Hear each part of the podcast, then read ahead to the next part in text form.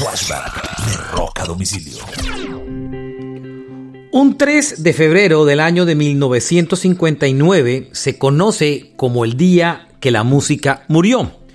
En un accidente aéreo muere Buddy Holly, Richie Valens, JP The Big Bopper Richardson, en un accidente que le costó la vida a los tres grandes músicos.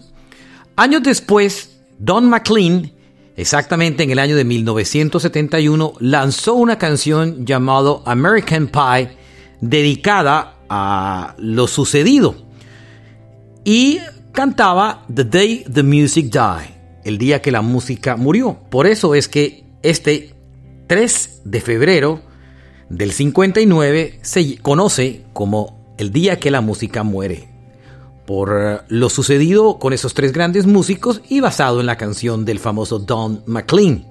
Se conoció muchos años después una versión que hizo Madonna de la canción. Este fue un flashback de rock a domicilio.